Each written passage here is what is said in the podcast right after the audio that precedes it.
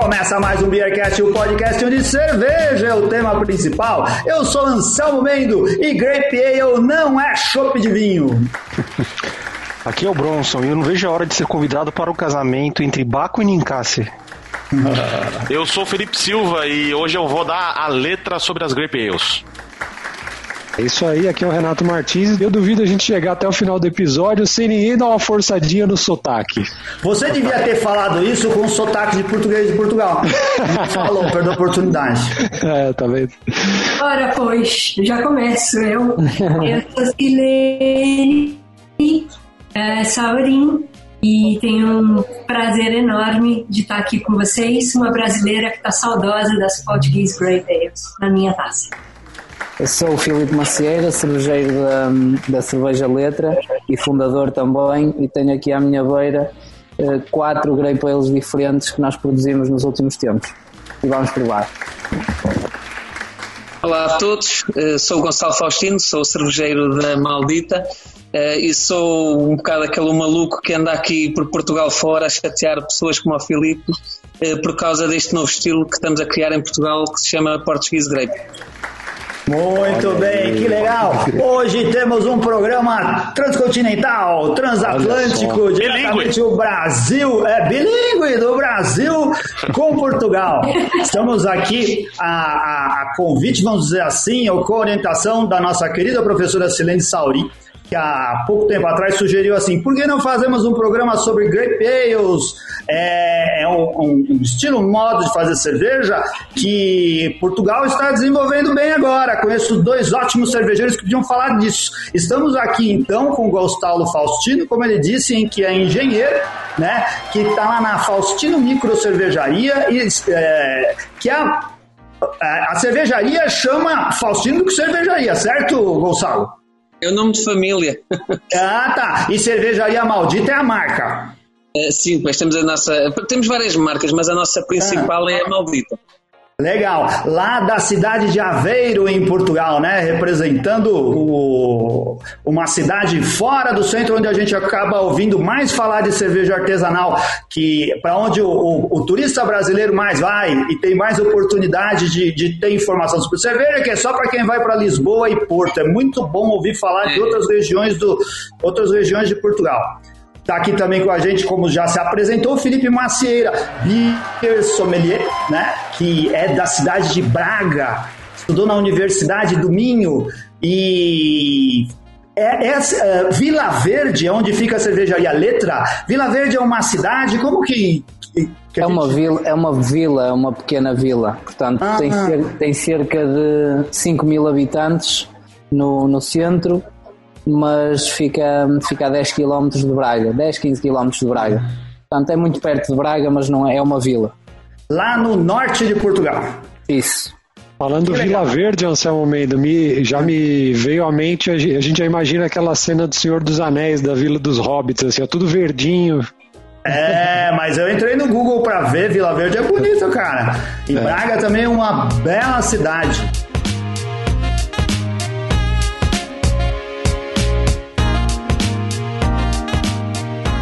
Silene, professora Silene, explica pra gente por que, que você sugeriu a gente falar de Grape Ales. É, foi uma forma de resposta a um, a um deslize técnico que rolou durante o quiz, em que você, inclusive, comentou na sua apresentação, em que se confundiu, é, de alguma forma, é, a ideia de grape ale e mosto de uva na produção de cervejas com o, a cerveja de vinho ou qualquer coisa que o valha, não é? No mercado é, mais popular de cervejas no Brasil, para que os meninos é, de Portugal saibam, não sei se sabem, no Brasil profundo, ou seja, nos interiores do Brasil, é muito popular uma bebida é, mistura de cerveja com vinho tinto. Então, é uma bebida rosada, ligeiramente mais doce, é, com alguns apelos comerciais muito voltados às mulheres, por exemplo, que é sempre um grande equívoco, mas de qualquer forma é uma bebida muito popular, vendida a baldes aqui no Brasil, mas que nada tem a ver com grape ale. E grape ale é, que é um estilo de cerveja originalmente vindo da Itália, não é como primeira idealização, é uma bebida em que é, há uma fusão de culturas, é, com mosto de grãos e mosto de uva. É? É, e diferentes uvas e tudo mais. Obviamente que, então, é, a Itália como um, um, país de referência, porque dali nasceu originalmente a ideia de, da fusão dessas duas culturas, com a fusão de dois moços, moços de grãos e moços de, de uvas, é, igualmente também no tempo países que têm fortemente a cultura dos vinhos entraram nesse mesmo movimento. Um estilo de cerveja sabido que um estilo de é considerado estilo na medida que é, Italian Grape Ale é a primeira referência, o país no qual nasceu ah, originalmente esse estilo, mas outros países com cultura dos vinhos então entraram é, nessa onda é, é, replicando essa mesma genial ideia.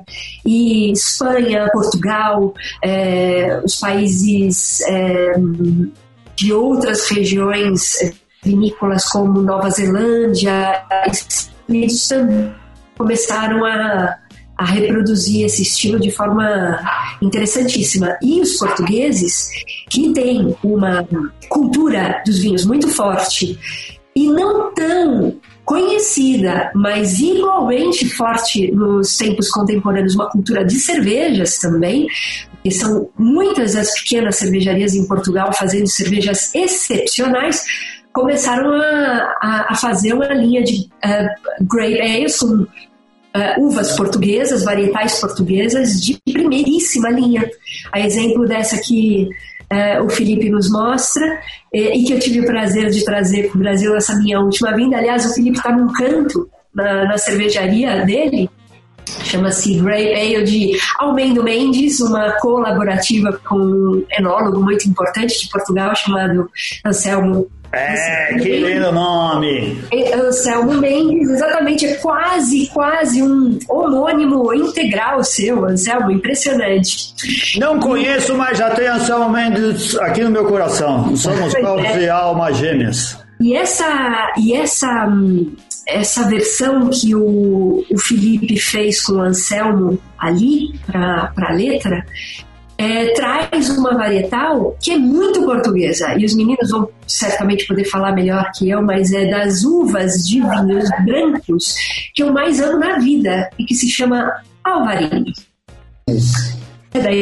Muito bom. Olha só, uma coisa que a gente não fez e costuma fazer todo início de programa é brindar e a gente falar o que a gente está bebendo aqui. Então, saúde, um brinde a todos nós nessa reunião internacional. Saúde! saúde.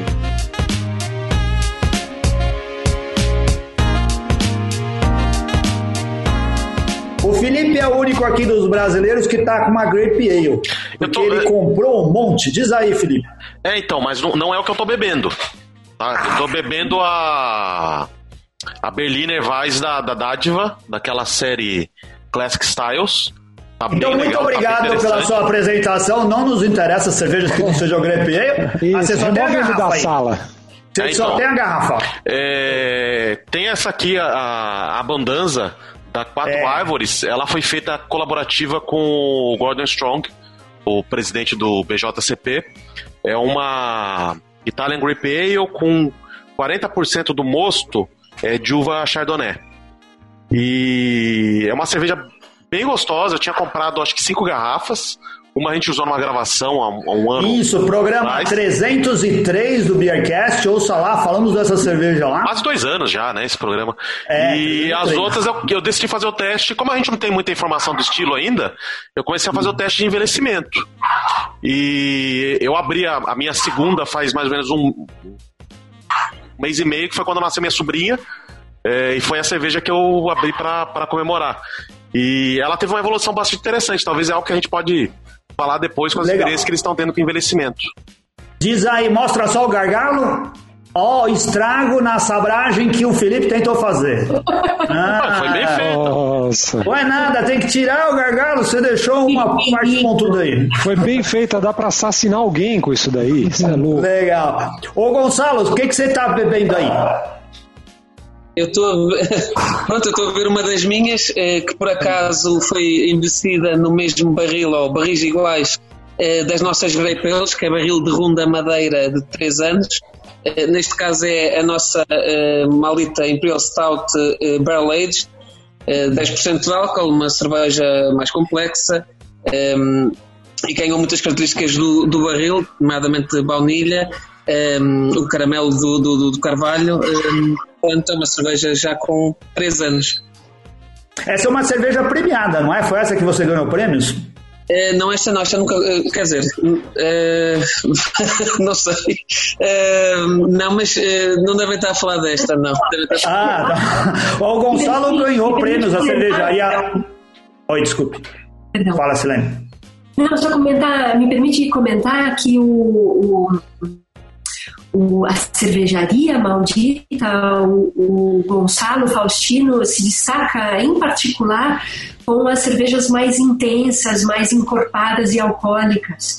Imperial Stouts, barley wines, wheat wines, uh, madeiras envolvidas nessas cervejas costumam ser as campeões, as campeãs, perdão, as campeãs de, dessa, desse portfólio maldito em particular são espetaculares. Inclusive ele ganhou vários prêmios e medalhas com essas cervejas produzidas com essa, com esse viés. Legal. O, o, o, Felipe é o mais experiente, acho que na produção de, de grape ales Talvez de Portugal todo, Felipe? Talvez, uh, realmente não, não, não sei afirmar, mas posso dizer que estas são, estes são os exemplares de Grape Ale que nós temos, portanto, que, que eu estou a provar um, eh, é Alvarinho Grape Ale de 2018. Portanto, isto foi, foi produzida na altura de entre, entre agosto e, um, e setembro, que é a altura da colheita da, das uvas do, do Alvarinho e, um, e depois esta também foi estagiada, uh, estagiou em barrica do mesmo vinho, do Alvarinho. Em, já tinha, ou seja, as barricas vinham já avinhadas do Alvarinho e nós colocámos a cerveja durante sete meses na, na própria cuba, que ganhou uma complexidade devido à, à bicharada que, que estava dentro do barril ainda dos vinhos e ganhou complexidade. Isto é uma cerveja de guarda, portanto, nós temos nós temos aqui o, um, o prazo de validade, o consumido de preferência antes de 2029. E é, eh, portanto, é mesmo para dizer ao consumidor para guardar esta cerveja porque ela vai de certeza evoluir ao longo do tempo. Temos duas edições feitas com Anselmo Mendes, então, que é esta Alvarinho, que foi maturada em barrica, e a Grey Pale Loureiro, que é outro, outro tipo de variedade de uva também tipicamente aqui da nossa região, que é do norte de Portugal. E a casta loureira é uma casta mais, mais aromática, muito mais, mais doce também, ligeiramente. E a diferença entre as duas é que a Alvarinho foi feita com mosto do, do, da uva Alvarinho e esta foi, foi, foram adicionadas mesmo as uvas, foram espremidas as uvas à mão e, um, e adicionadas diretamente com, com o mosto ambas são, a base é, é Cezão, um, e, um, mas ambas têm os processos diferentes. Uma é feita mesmo com uva e com a película de, em, em combinação com o mosto da, da, da, cerveja, e a outra é feita só com o mosto, com a parte líquida do, do mosto do, do alvarinho. Para mim, a cerveja das Grey Pale mais, mais especiais, para além destas do alvarinho, aliás, Algo muito importante é que estas duas, duas cervejas que fizemos com Anselmo Mendes este ano eh, ganharam dois prémios internacionais. Também revela o, um, o interesse também da comunidade cervejeira neste tipo de cervejas, que foram uma foi em barrel aged uh, e outra foi como experimental, uh, que é também diz-nos no fundo que estamos, estamos a desenvolver cervejas comparativamente com outras cervejas a nível europeu eh, que conseguem competir e que comparativamente são, são bons exemplares. Mas como eu estava a dizer, a mais especial uh, é esta cerveja, porque o meu pai tem uma, uma vinha Nós produzimos vinho a nível caseiro, portanto, uma quantidade pequena, estamos a falar de cerca de 5 mil litros por ano, portanto, é, é uma vinha relativamente pequena. E então eu desafiei-o a deixar uh, uma, uma parte da vinha das uvas brancas por colher, ou seja, a colheita seria em outubro. No início eu pedi-lhe para deixar as cervejas a apodrecer, para, para ganhar, para fazer um, uma mistura das uvas Late Harvest um, com esta cerveja. E efetivamente o, o, que se fez, depois eu fui, fui colher as uvas, que é a vindima, é assim que se chama em Portugal. Fomos fazer a vindima, colhemos as uvas, fizemos o mosto e misturámos a película das uvas que tenham o botritis e a podridão nobre, que é assim que se chama na uva, e fizemos essa mistura com o mosto, o mosto não, com uma com uma cerveja que já estava a estagiar na barrica. Uma, uma, a base era uma, era uma sour ale muito, muito limpa, só tinha o perfil da barrica e depois ao misturar, ao misturar a, a uva com aquela complexidade ficou uma coisa completamente diferente. É uma cerveja que só há 500 garrafas, não sei se conseguem ver, mas, mas tenho aqui, uh, elas são numeradas. Portanto, esta é a garrafa ah, 445 de 500, uh, eh, portanto só há 500 destas garrafas deste ano, portanto isto é do Arvas 2019, portanto feita 2019. E depois temos esta também, que é uma, chama-se cervejola, não sei se vocês no Brasil têm este termo de, de chamar cervejola. Não. Não. Silene, qual seria o sinônimo? Não, não tenho a menor ideia. Qual a diferença de cerveja para cervejola, Felipe? A cervejão, cervejola é outra, outra forma mais engraçada na gíria de. É a breja. Chamar, breja por exemplo, por exemplo. Ou uma jola. Nós aqui usamos muito o termo jola. Ah. E então uh, ficou a cervejola. E a cervejola é uma parceria que nós temos com uma adega, que é a adega Ponte da Barca, que é uma, é uma zona aqui muito perto uh, e existe uma, esta cerveja é muito especial porque uh, há uma, a casta usada nesta, nesta, nesta cerveja chama-se vinhão e o vinhão é um tipo de, de, vinho verde também, que é da nossa região, porque a nossa região é, é a região dos vinhos verdes, não é pelos vinhos serem, terem menos, uh, é pelas uvas terem menos capacidade de formar açúcares Portanto, os vinhos não são tão alcoólicos por, um, do, que, do que outras regiões. Uh, isto tem a ver com a forma como eram produzidas as uvas antigamente, que era em altura. Portanto, em altura, naturalmente, estamos a falar de vinhas que podiam atingir os 4 metros de altura. As uvas não tinham a mesma capacidade de maturação, até porque isto era construído sempre em árvores, ou seja, as ramadas, que é assim que se chama, os arames onde crescia a videira era colocada em altura e a, folha, a folhagem das árvores tapava e não deixava o sol amadurecer as uvas, e então elas ficavam, quando eram colhidas, eram colhidas com pouca percentagem de, de, de açúcares, e então os vinhos eram mais, eh, mais ácidos também, mas não muito alcoólicos, estamos a falar na ordem dos 11% de álcool. E então esta casta que é vinhão é, uma, é, um, é quase um corante natural, é, é uma casta tinta que pinta completamente os lábios, a língua, fica-se mesmo completamente, completamente negro se bebe um, um, vinho destes. Mas é muito especial porque, porque sabe muito a fruta, mesmo a fruta original.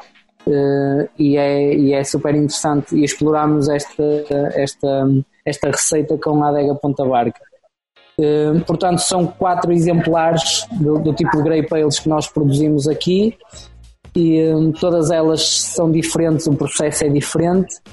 Uh, no caso, no, portanto, usamos uvas, mosto e uvas uh, velhas, digamos assim, ou podres, mas que depois dão uma complexidade que é algo completamente diferente que eu já provei.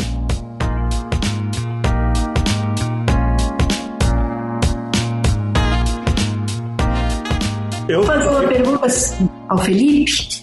No âmbito sensorial, Felipe, na medida que você foi apresentando os quatro rótulos, Sim. o primeiro deles eu tive a oportunidade de é, provar E, de uma maneira geral, é, as características da uva alvarinho hum, me vieram à, à tona, especialmente com um, é, acidez pungente, uma acidez Sim. bastante marcada, e no nariz, frutas amarelas frescas, pera, especialmente me veio marcação de pera fresca, um pouco de maçã verde também, muito aberta, muito algo floral, muito refrescante, um pouco dissimulado o álcool, um pouco perigoso essa questão do álcool, porque tem 10 e tanto de álcool, se não me engano. 10.2.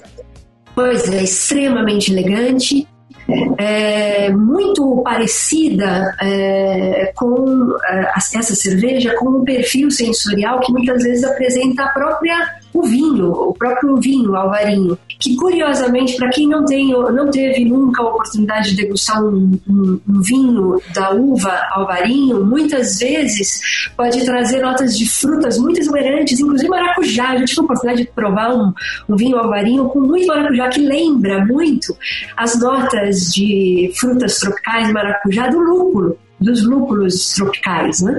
Enfim, tem uma exuberância ali enorme. A minha pergunta vai para essa sequência posterior que você traz, Felipe, em que, em particular, na, nessa Harvest uh, Grape Ale, e você deixou a, a uva mais, uh, mais tempo na, na, na, na planta, não é? No, para um envelhecimento maior, um late harvest, como você falou, Sim. uma colheita tardia.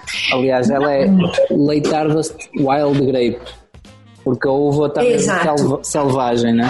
Sim, na, na, bom, ela traz mais notas selvagens de fermentação, né? mais silvestre no nariz, eu imagino, e ela traz talvez uma macidez ainda mais pungente, marcada, mas ela traria também talvez notas mais doces de compota, como podem ser as Sauternes, que são clássicas uh, vinhos de frutas de uvas late harvest. Sim, a, a, primeira, a primeira impressão que eu tenho quando, quando no aroma e no, e no sabor são, faz-me lembrar muito terra, portanto, terra úmida, quase.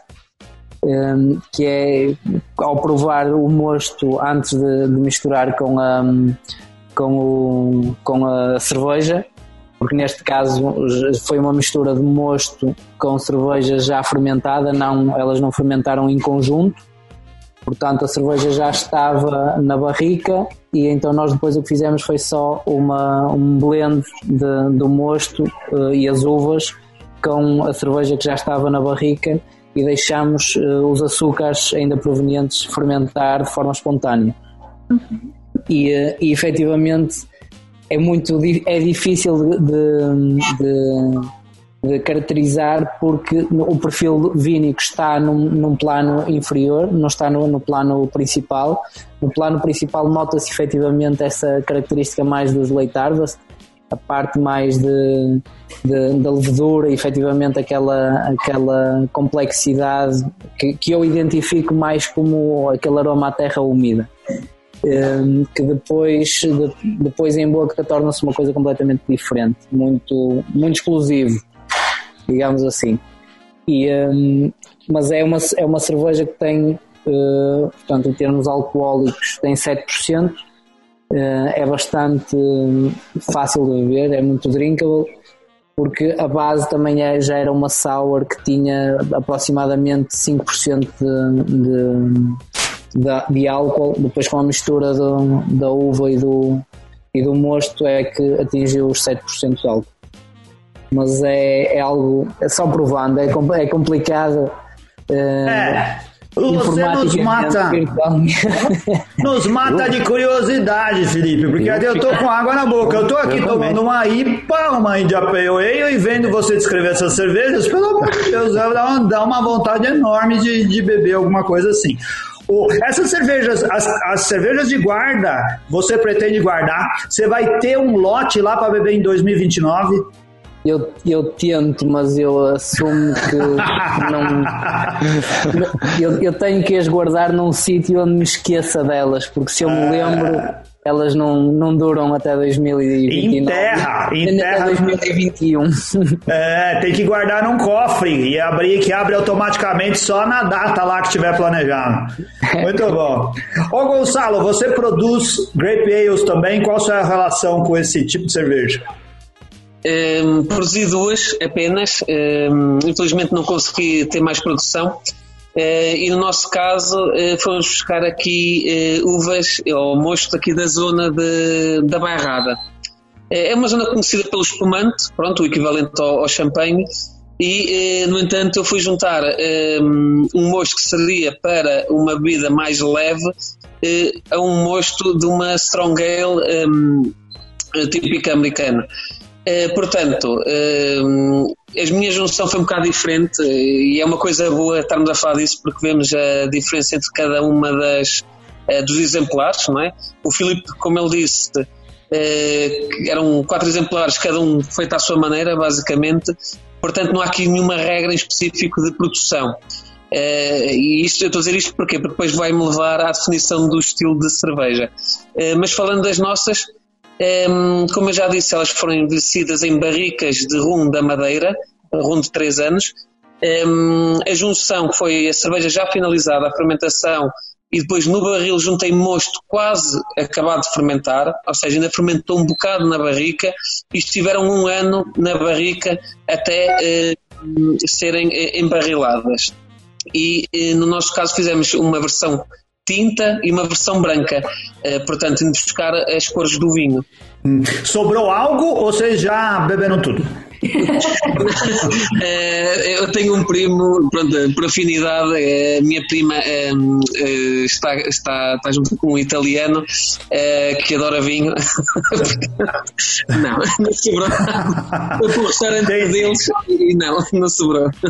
Deixa, deixa eu fazer uma pergunta para relacionar. Você falou de, de, regiões, falou aí da história da, da produção da, da cerveja na sua cervejaria, na sua região. Tem uma coisa que me deixou curioso quando eu fui pesquisar na internet sobre a maldita, né? Ou sobre a Faustino Cervejaria. Lá estava escrito assim. É, no site de vocês. A história da maldita é mais uma história de Aveiro, que Aveiro vê nascer tal como tantas outras ao longo do tempo, transformaram Aveiro numa cidade de tantos sabores, onde o doce sabor dos ovos moles contrasta com o salgado do sal. São esses sabores que servem de inspiração ao cervejeiro maldito e à procura constante do equilíbrio que move este novo e saboroso projeto. A gente sabe que os ovos moles são uma tradição de Aveiro. Tudo isso influencia muito o que você faz aí? Influencia, porque as minhas cervejas, eh, ao fim e ao cabo, sendo cervejas fortes, ficam bem com doces e eu sou daqui da Beira-Mar, uh, pronto, que é a região uh, dos ovos moles e do sal. Uh, portanto, eu cresci a brincar nas salinas muitas vezes. Um, cresci a ir buscar os ovos moles para o Natal ou para a Páscoa, ali à rua, específico onde havia a Casa de Ovos Moles, que é a minha preferida. E, aliás, a nossa porter tem no rótulo ovos moles como pairing, mesmo por causa dessa casa, que é a Dona Silvina, um, que é a, casa de, a melhor casa de ovos moles para mim. ah, Dona Silvina. Sim, é, eu como de todas, isso não tem problema, não sou esquisito, mas aquela para mim é especial porque realmente é a minha infância que está ali, né? Então também tem outro sabor, não é? isso também tem outro significado. E então, como fazemos cervejas fortes, é tal coisa, como combino muitas vezes com um, sabores doces, ou então quando são muito caramelizadas, contrastam bem eh, com, o, um, ehm, com o salgado, é como um, um salted caramel. Um, nós aqui tentamos sempre eh, juntar a nossa cerveja à gastronomia, ehm, não só à aveirense, obviamente, mas eh, à gastronomia portuguesa. Portanto, é, é o que tentamos fazer e espero que as pessoas sigam o conselho porque vão ter uma experiência diferente. Eu vi um vídeo no, no site da Maldita que uh, fazia uma propaganda de um festival em Aveiro de enguias e ovos moles. Enguias é outra tradição. É, é, vem ali mais da região. É, pronto, é aqui o nosso rio. É, nós temos uma ria, pronto, o mar invade-nos o, o, rio, é, mas é, a água vem do rio Voga, onde é muito comum é, apanhar-se a enguia, a lampreia e nós aqui temos uma coisa muito típica que eh, é os cabechos de enguia ou então a caldeirada de enguias. E claro que quem vem a Aveiro, se não comer um leitão ou uma caldeirada de enguias, não, não experimentou a Aveiro. Muito bom, que legal.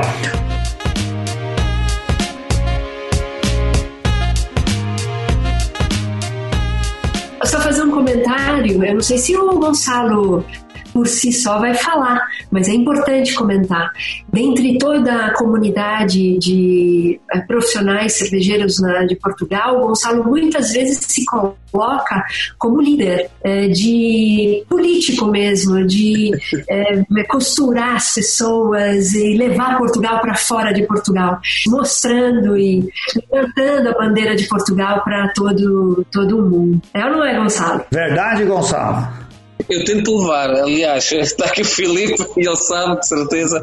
Eh, eu, quando vou ao estrangeiro, tento sempre. Eh, estou lá em representação da marca ou não.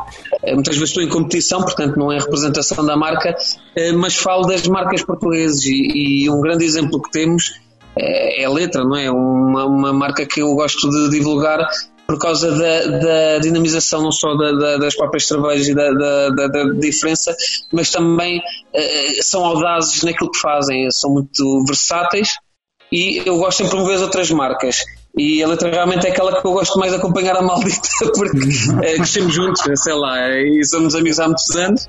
E, e, o que eu tento sempre é que quando venho a Portugal, uh, pronto, isto também se deve ser bairrista, é vir aqui ao norte e, e, depois vão a Lisboa, Alentejo, comer no Alentejo é um espetáculo, vão ao Algarve. Eu gosto que comecem de cima para baixo, eu acho que é, é ver eh, os contrastes do país. E eu falo das marcas todas nacionais, desde, desde o Minho ao Algarve. Um, tenho as minhas preferidas, obviamente, mas gosto de falar aquelas que, com quem tenho amizade também. Um, e aí estou a promover não só a minha marca e também o meu país e a fazer com que as pessoas venham cá. E a verdade é que já aconteceu eh, até parcerias ou colaborações de cervejas estrangeiras, porque eu levei cervejeiros a falar com outros cervejeiros um, a nível nacional ou internacional e é verdade, eu gosto de ser eh, um bocado o embaixador da cerveja porque é uma paixão que tenho, eu gosto disto e gosto de. E, gosto a, cervejaria, de... e a cervejaria maldita é das mais antigas cervejarias artesanais de Portugal, é mais antiga que a letra. A é, eu tinha a impressão, comentei isso com o Gonçalo antes da gente começar, eu achei que a letra era mais antiga porque a gente ouve falar mais da letra aqui no Brasil, aí ficou essa impressão de que e talvez fosse, mas o Gonçalo disse para nós que elas começaram mais ou menos no, na mesma época, ou no mesmo dia, ele foi mais preciso, falou que no mesmo dia começou. Deve se lembrar. É. Foi em caminha. em 2013. Felipe, a gente já, toda vez que alguém vai falar de cerveja artesanal, já há alguns anos em Portugal, fala da letra. É, indicando a cerveja, a gente consegue achar alguma coisa sua aqui no Brasil. E a primeira vez aqui no programa que nós comentamos uh, sobre a letra, a gente pensou assim: poxa, esse não é um, não deve ser um bom nome para cervejaria, letra, né? Porque depois de 26 cervejas, ele não vai ter mais como nomear cervejas vai acabar. Mas não, né? Não, é, não, não. Essa, esse, essa limitação já foi esperada, certo? Sim, lá está. Nós, nós uh, o que fizemos foi a gama letra tem seis, neste momento sete, aliás, porque lançámos agora recentemente a letra, a letra G, que é uma Imperial Stout. Um, ehm, mas a ideia é, é permanecer simples, é keep it simple. Portanto, temos uh, desde a letra A até a letra G, são exemplares de, de cervejas, é a nossa linha base, um, são todas muito diferentes umas das outras, não tem barrica, não tem. É, são, são cervejas que fermentam em inox e vão para a garrafa. Uh, depois temos a linha Letronoke, que já nos permite brincar, que são estas cervejas maturadas em barrica, portanto tudo que sai da barrica é Letronoke. Uh, esta é a Wild Grape, mas temos muitas outras cervejas e são edições sempre numeradas e são cervejas bastante exclusivas e nós neste momento temos 60, 60 barricas de 300 litros mais ou menos com, com cervejas a, a estagiar e então muitas das vezes fazemos blends e ou seja não, não há, não há um, uma repetição constante de, do, do tipo de rótulo. Um, e depois temos também as cervejas feitas em colaboração, que já é um rótulo completamente diferente, como é o caso destas Grape Ale, não tem nada a ver com a letra aparece só como um pequeno apontamento uh, aqui no rótulo, aqui embaixo só, mais nada. Um, e depois temos também, aliás, estamos prestes a lançar uma linha em latas. São cervejas feitas de uma forma muito experimental e, e bastante, uh, muito pouca quantidade. Estamos a falar neste, num primeiro lote de 300, 300 latas de, de 44 centilitros onde só vamos lançar uh, eh, IPAs, ou seja, tudo que seja com muito lúpulo ou, ou sour. Sour, mas sem, sem barrica. E, uh, e, eventualmente com frutas. Portanto, só esses dois, esses dois estilos é que vamos lançar nessa linha. Portanto, com isto tudo, temos quatro linhas de cervejas diferentes, para além da. Portanto, não é só letra, nem vamos seguindo o abecedário, porque a letra é, é a marca que nós usamos para para entrar na, na rede de distribuição e para haver uma continuidade. Portanto, todas as letras, eh, desde a letra A até a letra G, têm que estar sempre disponíveis. As outras são produtos muito exclusivos e quando acabar não se sabe quando é que voltaremos a fazer. É um bocado por aí. Muito bom. Ô Bronson, quando você esteve em Portugal, você tomou cervejas da letra, não tomou? Não na letra, né? Porque eu fui só ah, só pra Lisboa, né? Mas eu, eu, comprei, eu, tomei algumas que eu comprei no, no El Corte Inglês, que tinha uma seleção melhor de cervejas no, no próximo do hotel que eu estava, né? E também eu comprei algumas outras cervejas. Eu tomei bastante, bastante é, é, o que a gente chama aqui de chopp, vocês chamam como mesmo em Portugal? Fino, é... fino imperial Imperial, né? Também bastante é. Imperial de sempre locais, né? Em vários, vários, uh, tem vários biopubs em, em, em várias, vários lugares que vendem cerveja artesanal local em, em, Lisboa, que é bem interessante. Você dá passar o dia inteiro tomando cerveja. E eu tomei letras com certeza lá, maldita eu tomei também. Eu não lembro o nome de todos os lugares agora. A gente até gravou um programa sobre isso. Tem, depois a gente passa para vocês. Tem um programa que a gente gravou sobre minha viagem a Portugal vários lugares que, que foram dois dias alcoólicos, assim, bem interessante. Isso que o Bruno comenta é uma coisa bem interessante. Eu acredito que boa parte dos turistas de Portugal, em parte brasileiros, pensam em Lisboa e os arredores, o que é já um grande passeio, mas muitas vezes é, deixam de colocar Porto e os seus arredores no roteiro. E Porto e Lisboa têm suas particularidades muito diferentes e, e os passeios cervejeiros no Porto são reveladores também, é não? Uh, não só letra, como outros outros uh, outros uh, sítios cervejeiros da cidade são extremamente interessantes para buscar o que Portugal está oferecendo é, na cena cervejeira hoje em dia e nas fusões. Uh, o, o, Gonçalo faz muita colaborativa com cervejarias internacionais, assim como, como o Felipe, não é? É talvez pudesse ser interessante é, comentar desses aprendizados que vocês fazem nessas Sim. colaborativas internacionais. Eu só para dizer algo, algo que é importante no, no nosso projeto também é que nós, para além de, da marca de cerveja, temos também três espaços de, de, venda. Portanto, eu neste momento estou no, estou no, na fábrica, não é? Que, é? que é também um bar, não sei se conseguem ver lá no fundo a fábrica, os equipamentos. Portanto, isto é o Brewpub e é aqui a sede da empresa. Eh, mas temos também um espaço no Porto e outro em Braga. E o que, o que nós vendemos essencialmente nas nossas torneiras, que no, no total temos cerca de, de 60, 60 torneiras, exatamente, um, são, são cervejas essencialmente portuguesas, basicamente. Temos algumas, sei lá, duas torneiras no Porto ou três com cervejas internacionais, mas maioritariamente cervejas portuguesas de, de projetos que, que temos confiança e que sabemos que vamos mostrar ao nosso cliente, que essencialmente são turistas, o melhor que se faz de cerveja artesanal em Portugal. Isso acho que é, é bastante importante, eh, porque temos esse critério de seleção, não é? Que, que dá logo uma imagem positiva da, da cerveja artesanal portuguesa. Nessa linha, só para aproveitar, é, aconteceu uma coisa muito curiosa numa gravação do Beercast, do Beercast, que ainda não foi ao ar. A gente tem uma gravação pronta com a cervejaria Dádiva, é, e a gente estava conversando no dia dessa gravação com a Patrícia e o Sérgio da Toppenhofen de Luxemburgo. Uma brasileira e um português.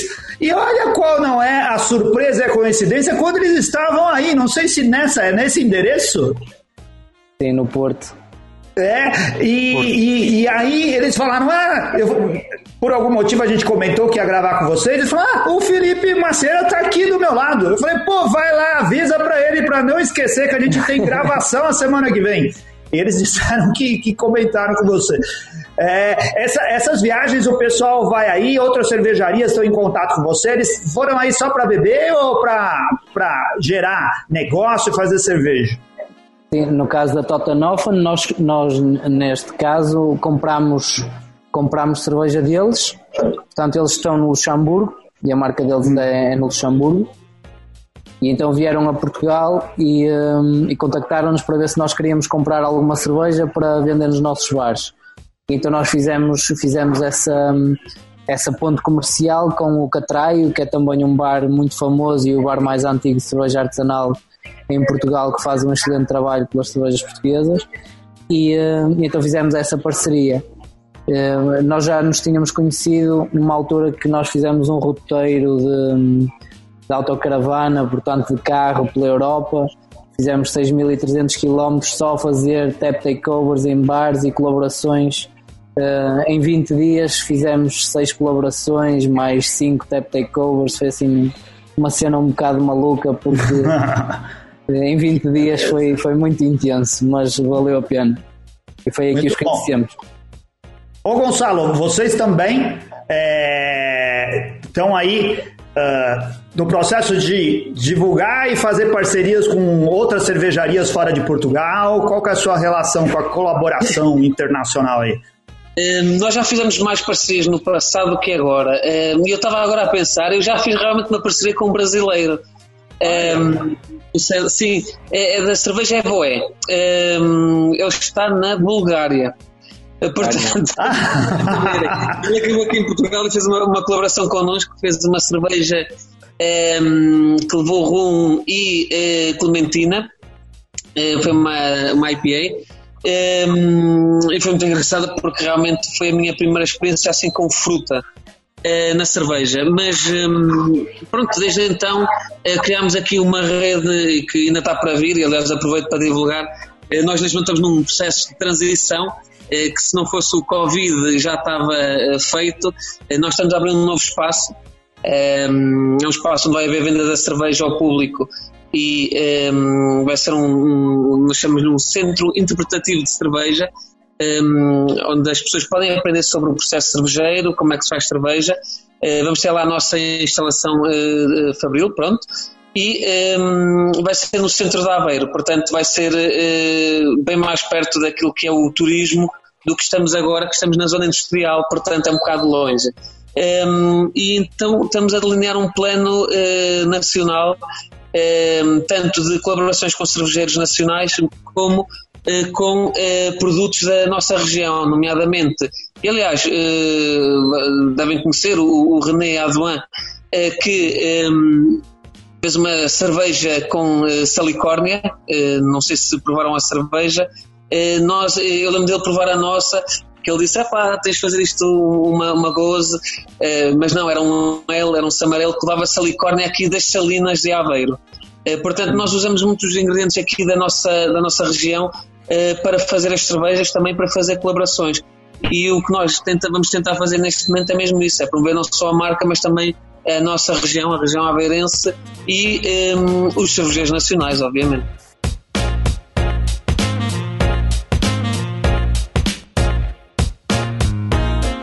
Eu queria fazer uma pergunta. O Felipe comentou um pouco sobre o processo produtivo ali, né, da, da, das, da cerveja. E eu fiquei, eu fiquei curioso para saber. Eu não, lógico que a gente nem tem muito tempo aqui para entrar no nível de detalhe desses, mas eu fiquei curioso porque me pareceu que uma hora você comentou, Felipe, sobre fermentar, fermentar, fazer como se fosse fazer o mosto da cerveja e fazer o mosto do vinho, depois juntar os outros. Depois eu fiquei com a impressão de que você falou de uma outra que você faz o mosto da cerveja e usa a uva mesmo esbagaçada, assim, é, juntando os dois.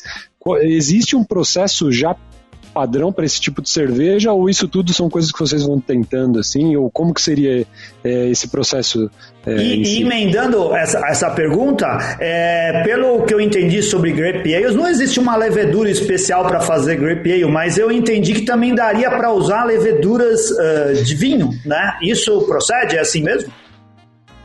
No, no nosso caso uh, respondendo à primeira pergunta tanto, tanto nós como o Gonçalo, uh, como o Faustino, não é? Nós temos, os, os, nossos projetos foram, iniciaram na universidade. Portanto, eu sou engenheiro biológico, é a mesma coisa que ser engenheiro alimentar, ou engenheiro de processo alimentar. Uh, e iniciámos na cerveja, eu iniciei na cerveja num projeto em, na República Checa, que era uma, um bioreator diferente para produzir cerveja, cerveja sem álcool. E, hum, e, então temos esta veia mais de processo, de testar diferentes, diferentes coisas no processo para ver qual é o resultado final, não é? E a verdade é que normalmente o resultado final tem dado, tem dado bem, porque apesar de, uh, por exemplo, esta, esta, ambas, ambas as Grey Pale, estas duas do Anselmo Mendes foram feitas uma com mosto, portanto o sumo nós aqui só recebemos do Anselmo Mendes o sumo e misturamos ao quarto dia, quarto, quinto dia de fermentação. E então a levedura cervejeira, a levedura Cezão já estava completamente na fase exponencial e deixámos só eh, essa levedura consumir também a parte dos açúcares do, do, do mosto do vinho. No caso desta foi igual, ou seja, adicionámos também ao quarto dia, mas o que fizemos foi colocámos a uva nos sacos, eh, mas completamente espremida, eh, com o sumo, deitámos tudo e pusemos tudo dentro do fermentador, mas a uva.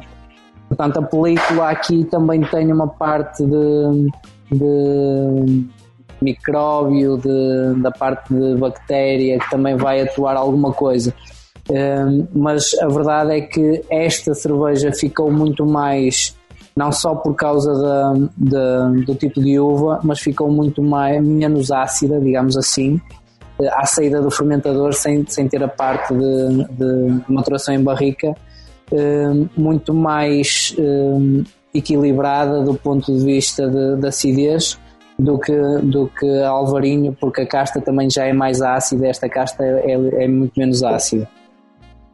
Uh, a outra parte que fizemos foi, no, no, caso desta Wild Grape, nós já tínhamos a cerveja, um, a base, a Sour Ale, a estagiar em barrica, e depois o que fizemos foi, quando fomos colher a uva, tirámos a cerveja da barrica, colocámos num fermentador e misturámos com, com, a cerve com o mosto de, de, das uvas de colheita tardia.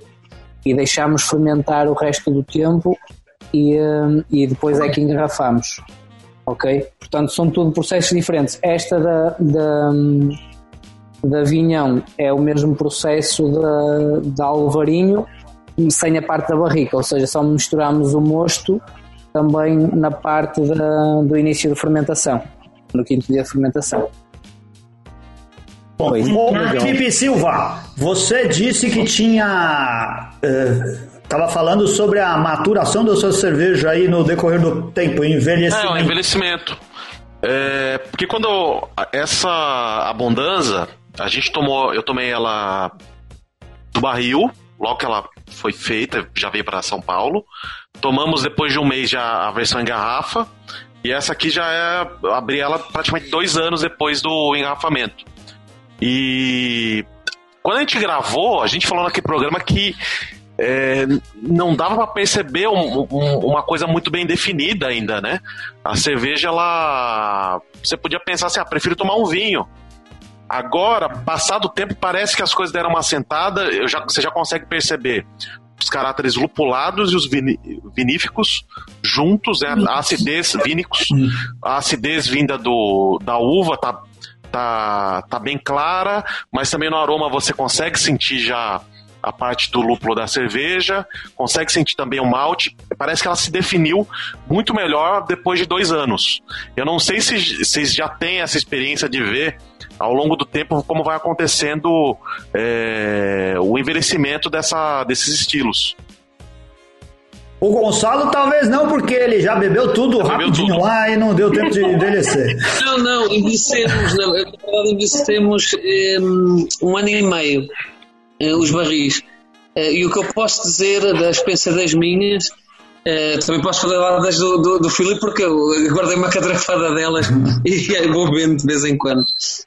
Um, mas o que eu posso dizer das nossas é, um, no início, eh, cerca de dois a três meses depois de sair da barrica, eh, ela lembrava muito mais, se calhar também pelo caráter forte da cerveja, da base de cerveja, lembrava muito mais um vinho fortificado, como um moscatel ou um vinho do Porto, um, ehm, e era muito intensa nesse sentido. Estamos a ver uma, uma, uma coisa densa, uh, com muito corpo, um, ehm, muitos açúcares residuais ainda, e eh, com o passar do tempo, passado um, cerca de um ano, um ano e meio, eh, a contaminação da própria barrica acabou por limpar a cerveja ao ponto de eh, lembrar mais uma, eu sei que isto vai parecer estranho, mas uma saison uma, uma coisa assim muito mais leve, apesar de ter muito álcool, eh, porque notava-se era passar de beber um copo ou dois, claro que uma pessoa sentia, eh, mas notava-se perder muito do corpo perdeu muito do caráter da, do vinho, perdeu mesmo muito. O que era, eh, antes era o predominante, agora já não era. Agora era a cerveja, parecia uma sour um, ou uma, uma, uma ale uh, com uma contaminação mais uh, acentuada por causa do tempo uh, de exposição a, a, ao microorganismo, para tal dura. Um, e eu notei que realmente o, o, o, o cliente quando via aquilo, e ele veio disto para a Lituânia e achei engraçadíssimo porque falei do, do projeto e tal, ele veio a nossa branca. E eles disseram mesmo, isto parece mesmo aqueles eh, vinhos leves espanhóis e portugueses que uma pessoa vai lá no verão no vosso país e bebe. E eu achei engraçadíssimo porque passou de uma coisa completamente diferente por passar e meio, dois anos, não chegou a dois anos. Eh, portanto, eh, temos que ver que a influência da, da, da contaminação da levedura selvagem um, foi muito intensa, né? foi muito forte eh, e realmente eh, levou o caráter da cerveja para um extremo eh, oposto. Pronto. Um, portanto, é, é difícil estar a dizer como é que, vai, como é que isso vai envelhecer ou não, pelo menos eu falo das minhas, né? Porque realmente eu não estava minimamente à espera nem do resultado inicial nem do final. Eu não apanhei meio termo, isto foi de 8 a 80, como se costuma dizer, mas foi engraçado ver porque passou de um público-alvo muito distinto para outro eh, relativamente àquilo que é o gosto da, das pessoas, porque quem gosta de fortificados geralmente eh, gosta de uma coisa bem, bem mais pesada, que aquece, eh, que tem aromas intensos, que, que, sente bem a barrica, e depois passamos com uma pessoa que realmente gosta de cerveja e de sours e, e com uma influência vínica, eh, que também foi engraçado ver, porque a levedura do vinho teve ali alguma parte, eh, especialmente nos compostos sulfurosos, um, que realmente ficou até ao fim. Que eu não esperava, não esperava mesmo, mas ficou até ao fim e lembrava aquele, aquele vinho uh, mais pobre, pronto, que, que, também se fazia, uh, com menos álcool, mais leve e que realmente era altamente um, gasificado para esconder muitos dos problemas e gelado para esconder muitos dos problemas que, que ele tinha. Portanto, uh, não sei bem responder à pergunta, nem sei se respondi ou se queria mais dúvidas, mas é engraçado ver o Eu não imaginava que eles teriam vídeo chapinha lá também. Olha só que coisa. E o Felipe, o que, que, que, percebeu dos envelhecimentos aí? portanto, eh, há dois, eh, eu consigo diferenciar facilmente dois tipos de. As, as, cervejas que nós já temos que estagiar em barrica, como é o caso da Alvarinho, Grape Ale e a Leitardas, Wild Grape, são cervejas que a parte uh, mais de, de sour de, da própria do microorganismo, da bactéria, vai sobrepondo e vai, vai fazendo com que a cerveja perca aquela, aquela doçura que ainda possa ter um pouco da uva, apesar da, da, da densidade final ser, ser de, de mil, uh, mas vai perdendo efetivamente algum, algum corpo e alguma doçura. Uma coisa que eu reparei não nesta, não nesta edição de 2018, mas na de 2017 que, que provei recentemente foi que esta cerveja tinha um perfil muito lambic, eh, portanto quando se cheirava fazia lembrar muito a cantilhão, algo do género, e eu fiquei apaixonado logo pela cerveja só pelo aroma, mas depois efetivamente na boca não, não, nem tinha acidez que eu estava à espera e ficava bastante equilibrada, equilibrada. portanto aquele, aquele aroma uh, vinha da, da, parte da barrica e evoluiu ao longo da maturação em garrafa durante dois anos desde 2017 até 2019. Foi quando vi a última, porque agora já não há mais de 2017. E, um, e efetivamente, depois estas, estas cervejas que já não são maturadas em barrica, já se nota que são mais frágeis, não é? Já, já portanto, no momento do enchimento, tem, no caso da cervejola, da vinhão, tem uma parte de frutos vermelhos muito intensa a própria cor também é mesmo vermelho, eh, passa a ser rosado, portanto a parte da, da, oxidação também afeta um pouco a cor no caso desta cerveja. Eh, no caso da, da grape loureiro, mantém as, tenta mantém as características durante algum tempo, mas depois também pelo facto de termos usado um, as uvas, também tem, tem alguma parte de, de, de bactéria que vai também tornar a cerveja um pouco mais ácida, mas mantém muito bem pelo facto de também terem um teor alcoólico. Todas elas, o mais baixo é, é 7%, portanto, consegue, pelo facto de ter uh, algum álcool, consegue manter também as características durante mais tempo mas efetivamente envelhecem, as que maturam em barrica naturalmente envelhecem muito melhor do que, do que as outras que perdem algumas características. A parte vínica perde-se num, num, num, ponto, mas ganha-se pela parte também da acidez que, que vai ganhando ao, ao longo do, do tempo.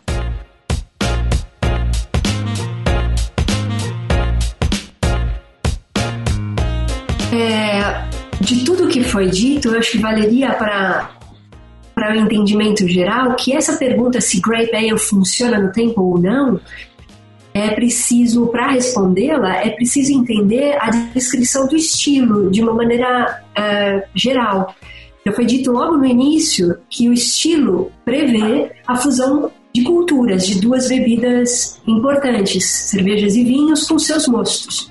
Na fusão de mostos, também já discutido aqui, é, é, muito, na interpretação, é muito aberta e elástica a possibilidade da introdução do mosto de uva em, em diferentes momentos do processo de fabricação de cervejas.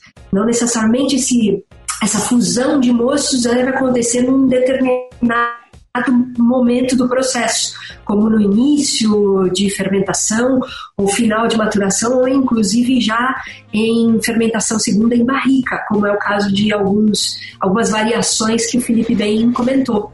Então, a descrição do estilo já é muito elástica. Os resultados sensoriais desses estilos são igualmente elásticas, a pensar nas potências alcoólicas, a pensar é, nas uh, acidez uh, pungente que a gente pode encontrar em diferentes uh, versões e na exuberância aromática. Algumas uvas são mais aromáticas que outras.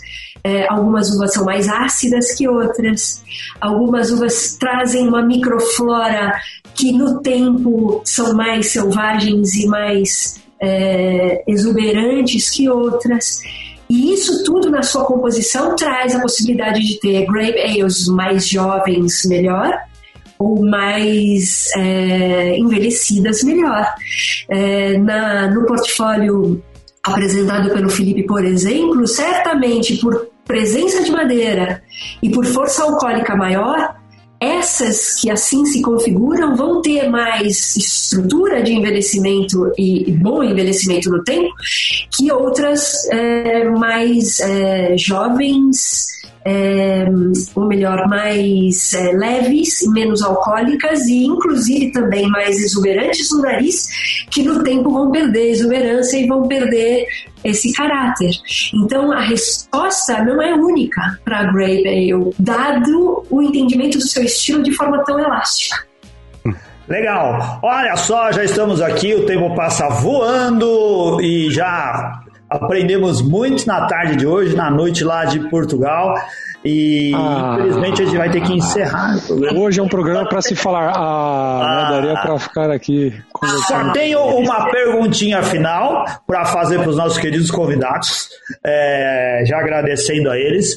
Ô Gonçalo, ô Felipe, o, uh, a portuguesa Grape Ale uh, vai virar um estilo? A Grape Ale portuguesa vai ser um estilo? Vai estar tá catalogada nos guias? A gente vai ver lá no BJCP? Vocês vão trabalhar para isso?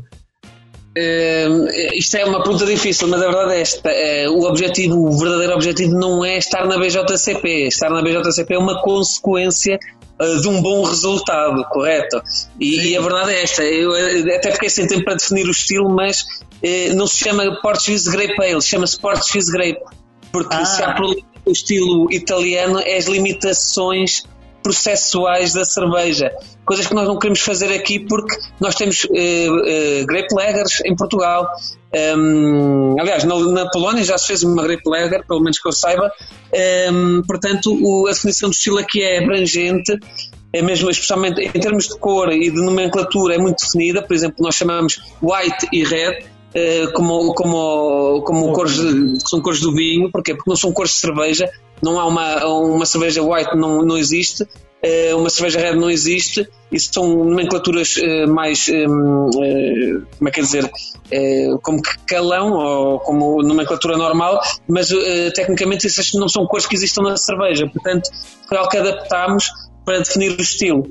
E depois é a parte das leveduras, a parte processual é muito importante na definição do estilo, mas acima de tudo o que nós queremos é divulgar aquilo que é a entidade nacional, eh, nomeadamente do mosto de vinho, e depois a diversidade e a criatividade dos cervejeiros portugueses que de norte a sul usam eh, vinhas ou uva da região deles. Portanto, se vierem a Aveiro, é completamente diferente se forem à, à letra se forem ao Minho, se forem ao, ao Douro, se forem um, ao Algarve, se forem ao Alentejo, as cervejas vão ser sempre diferentes. Porquê? Porque pegamos nas castas locais, porque é de lei também, é de lei, não podemos andar com castas a passear de um lado para o outro em Portugal, porque podemos ser presos mesmo, literalmente.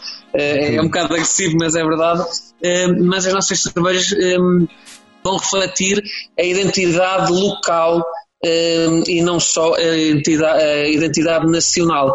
Portanto, quer seja reconhecido, quer não, vai ser algo que vocês poderão provar em Portugal muito em breve, espero eu, e o trabalho que está a ser feito por várias marcas, que já são mais de 10 marcas que fizeram o Portuguese Grape, eh, está a ajudar muito nisso e já estamos com entidades governamentais envolvidas para defender o estilo e para classificá-lo, eh, não como estilo, porque eles não, não pensam nisso, mas como produto alimentar.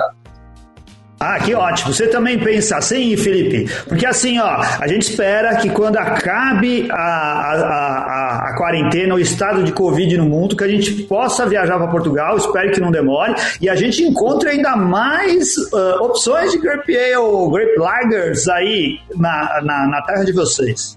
Sem dúvida que a parte da, da, da definição de, do estilo é importante, mas o que o que se pretende demonstrar, demonstrar aqui é que efetivamente o, a utilização de, das uvas da região e é um bocado essa a tendência a nível global do conceito de, de, cerveja artesanal é de, é de tentar utilizar cada vez mais recursos locais para potenciar uh, as vendas do, da própria cerveja e definir uh, a própria região e a comunidade se sentir cada vez mais interligada com com a marca e, e, portanto, a utilização de ingredientes sempre mais locais. No meu caso, no caso desta da, da Wild Grape, sou eu que controlo quase o processo da produção da uva até, até ao produto final que é a cerveja. Já é uma parte muito mais específica, por isso é que também dá-me um gosto diferente esta cerveja, porque, porque fui eu próprio que plantei uh, a vinha, não é? Portanto, a partir daí, isto já foi há, há 15 anos atrás. Eu lembro-me de estar com o meu pai a, a, plantar a vinha e a pôr os postes e os arames. E isto dá um, dá um gosto diferente de ver a evolução e no que, no que se pode tornar. E, e efetivamente, Portugal tem um potencial vínico muito grande. Né? Nós temos também cervejas que maturam em barricas de moscatel, de, de Porto, que são vinhos conhecidos internacionalmente. E isto é algo que nós temos uma capacidade grande que outros países não têm, não é? Não faz sentido um, a Espanha estar a comprar barris de vinho do Porto para fazer uma cerveja estagiar em, em, em barricas de, de Porto quando tem lá vinhos muito interessantes que, que, também têm as suas características e dão também autenticidade ao produto. Portanto, eu acredito que, que vai, é uma tendência e não, não há como voltar atrás, é um bocado essa a lógica. Só um comentário, a gente, quando a gente, a gente, gravou o programa de Portugal, se não me engano, foi na Confraria que a gente fez seguida, a gente abriu a Quinto Império, que é um barrel aging que eu trouxe de Portugal, minha última visita que eu fui a trabalho, e a gente achou fantástica, né? Uma, é uma, uma, é uma, ela é uma Imperial... Imperial Saison. Uma Imperial Saison, né? Com, com... Nem sei se, se, se, existe em termos de estilo, mas é uma é. Saison que tem 10% de álcool, eh, que estagiou em barrica de... No, no, nosso... Porque fizemos duas versões. Uhum. Ela, eh, a Quinta Império é uma colaboração com a Dois Corvos, de Lisboa, e uhum. fizemos exatamente a mesma base de Saison e uma estagiou em barrica de Porto e outra estagiou em barrica de Moscatel. A que nós produzimos aqui em Vila Verde foi maturada em barrica de Moscatel. Ah, e a que a Dois Corvos produziu em, em Lisboa foi maturada em barrica de hum. Porto. Hum. Então a ideia era precisamente perceber como é que a mesma base funcionava em barricas diferentes uhum. um, e deu resultados completamente diferentes. Foi, então, está vendo aqui no Untapped, o, o Anselmo, você deu 4,25 para cerveja. É, eu não lembrava mais que a gente tinha é. bebido, bebido essa cerveja quando você trouxe. Sabe, Foi ano passado. Sabe qual é a minha memória afetiva com esse império, Carlos? É, eu fui, estava a trabalho no Porto, fui visitar o Felipe lá na Letra, a gente combinou, se encontrou por lá, não sei se o Felipe vai se lembrar. Você veio com a garrafinha para me apresentar, eu não conhecia a garrafinha ainda, era a versão envelhecida em moscatel, e você me deu uma porçãozinha de biscoitos, de bagaço, de cevada que você faz sim, lá sim, sim. Na, na, letra, lá mesmo na letra. Esses biscoitinhos doces de bagaço de cevada, de oh, bagaço de, de cevada do processo de, de, de, produção de moço, enfim. Esse biscoitinho com a Império ficou que eu passei a noite inteira com essa história. Eu tenho uma é. memória afetiva deliciosa. E muito obrigada, aliás, viu? porque eu me lembro de ter lhe agradecido, mas eu não tinha ideia de que isso seria tão marcante para mim. É realmente uma harmonização das mais simples e das mais interessantes que eu já tive de sobremesa com essa Imperial né? Bom, eu tava com sede e agora fiquei com fome também. Ah, muito bom isso daí. Legal, muito obrigado. Olha, esse programa foi muito legal, muito instrutivo, muito divertido. Muito obrigado, Felipe. Se o pessoal quiser saber mais da letra, lançamentos e tudo mais, te procura nas redes sociais? Sim, ou no nosso, no nosso site também, cervejaletra.pt, ou no Facebook, Instagram. É, cerveja Letra, está feito. Legal, e você, Gonçalo, como que o pessoal sabe mais a respeito da maldita? Tem o maldita.pt que vamos agora reformular. Uh, pronto, estamos nesta transição grande da, da nossa empresa. Uh, temos loja online, temos tudo, mas só para Portugal continental e ilhas, infelizmente. Uh, mas pronto, venham a Portugal porque se há coisa que eu recebo aqui na fábrica imensa é brasileiros que já provaram maldita que eu não faço ideia como é que a cerveja chegou ao Brasil, mas vamos provar. a gente dá um jeito. É. A gente sempre dá um jeito. Vá a Portugal e não se prenda só a Lisboa e o Porto. Visite o norte, visite o sul. Portugal é muito legal.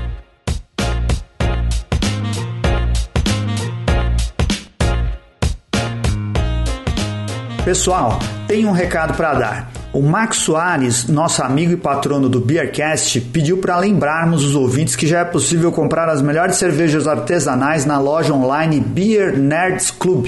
Você pode acessar o menu e fazer os pedidos pelo aplicativo Goomer ou via WhatsApp pelo número 11 aqui de São Paulo 98052 8596 11 98052 8596. Acompanhe também a Beer Nerds pelo Instagram no arroba Beer Nerds Club. Agora essa é para os nossos ouvintes cervejeiros caseiros. O Beercast se uniu à plataforma de cursos Workshop Cervejeiro e está produzindo material para ajudar você que quer sua cerveja feita em casa indo mais longe. O primeiro workshop já está no ar. Eu e o Daniel Córdova, experiente cervejeiro caseiro, participante constante de concursos e juiz BJCP, criamos o conteúdo Como enviar do jeito certo sua cerveja caseira para concursos nacionais e internacionais. Na nossa videoaula, você vai descobrir como a participação em concursos pode ajudar muito a aprimorar o seu trabalho, além de te dar acesso a dicas e macetes fundamentais para conseguir um bom desempenho nos eventos e sonhar com medalhas. Temos certeza que esse material pode ajudar você que quer aperfeiçoamento pessoal e pretende dar um passo adiante na produção de suas cervejas. Acesse o workshopcervejeiro.com.br e procure por Anselmo Mendo e Daniel Córdova na lista de cursos, ou por Como enviar do jeito certo sua cerveja caseira para concursos nacionais e internacionais.